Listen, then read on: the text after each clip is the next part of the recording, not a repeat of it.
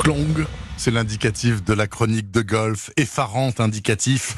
Stéphane Place, bonjour. Bonjour Bernard, bonjour à tous. Alors dans cette même chronique dimanche dernier, Stéphane, vous imaginiez déjà, Ouais. fou que vous êtes, un Eh nouvel ouais. exploit de Tiger Woods, en l'occurrence un, septième, un 16e titre du Grand Chelem. Eh bien la fusée Woods s'est crachée cette semaine avec un retour sur Terre assez brutal. Oui, c'est vrai, après le comeback fantastique d'Augusta, la planète golf a rêvé, et moi aussi, de voir son étoile briller encore ce week-end à l'occasion de l'USPGA qui se poursuit aujourd'hui. Et Woods est totalement passé à côté, éliminé dès le deuxième tour vendredi. Le Tigre n'a pas franchi le cut, trop de difficultés au putting comme au driving, donc il va souffler durant quelques jours et préparer désormais l'US Open qui se déroulera mi-juin en Californie. Sans le Tigre, le championnat PGA continue néanmoins ce dimanche près de New York, dominé par un autre Américain, Stéphane. Brooks Kopka domine le tournoi et s'achemine vers son quatrième titre du Grand Chelem. À moins d'une énorme surprise aujourd'hui, il devrait l'emporter. Il aborde le quatrième et dernier tour de l'épreuve avec une avance de 7 coups pour ce golfeur de 29 ans qui, euh, un peu comme vous Bernard, fréquente énormément les salles de musculation. Absolument. Bon, écoutez, ça arrive aux meilleurs, aux pros comme Woods, qui a eu des gros soucis de dos. C'est un souci euh, que connaissent parfois aussi les amateurs, le mal de dos et le golf. Ça, c'est un beau thème.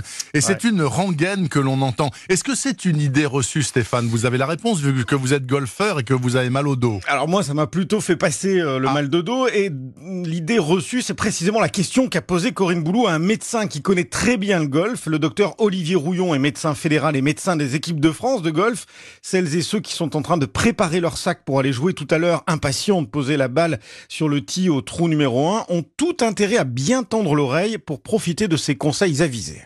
Le golf n'est pas responsable des problèmes de dos. Le golf ne fait que révéler des choses. Si vous avez un swing, un geste qui n'est pas adapté à votre âge, vous allez décompenser très facilement. Si par exemple vous débarrez le golf à 55 ans et que votre pro enseignant essaye de vous mettre le même euh, swing que Rory McIlroy, il y a peu de chances que vous échappiez au fait d'avoir mal au dos. Deuxièmement, il y a probablement maximum 20% des pratiquants français qui jouent avec du matériel adapté. Golfeurs se voient beaucoup plus beaux qu'ils ne sont. Ils veulent jouer avec les clubs que les champions utilisent à la télévision. Il faut utiliser des clubs adaptés à son âge, à son niveau technique et à la vitesse de club que l'on est capable d'imprimer et s'échauffer. Combien de gens vont directement sur le parcours, veulent taper très fort le premier drive et vont se faire mal? Mes collègues euh, montpelliérains euh, qualifiaient ces gens, quel que soit le sport, il y a quelques années, des tarzans du dimanche. On s'échauffe, on s'échauffe sans les clubs et on tape moins de balles, mais on prend du temps pour s'échauffer correctement.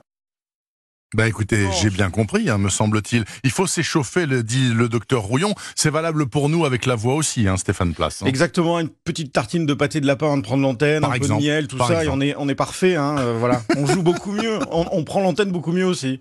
Merci beaucoup en tout cas pour ces conseils, Stéphane. J'espère que vous ne déprimez pas trop à, à cause des mésaventures de Tiger Woods et Non, vous nous aller. reviendrez en pleine forme dimanche prochain. Bonne journée à vous.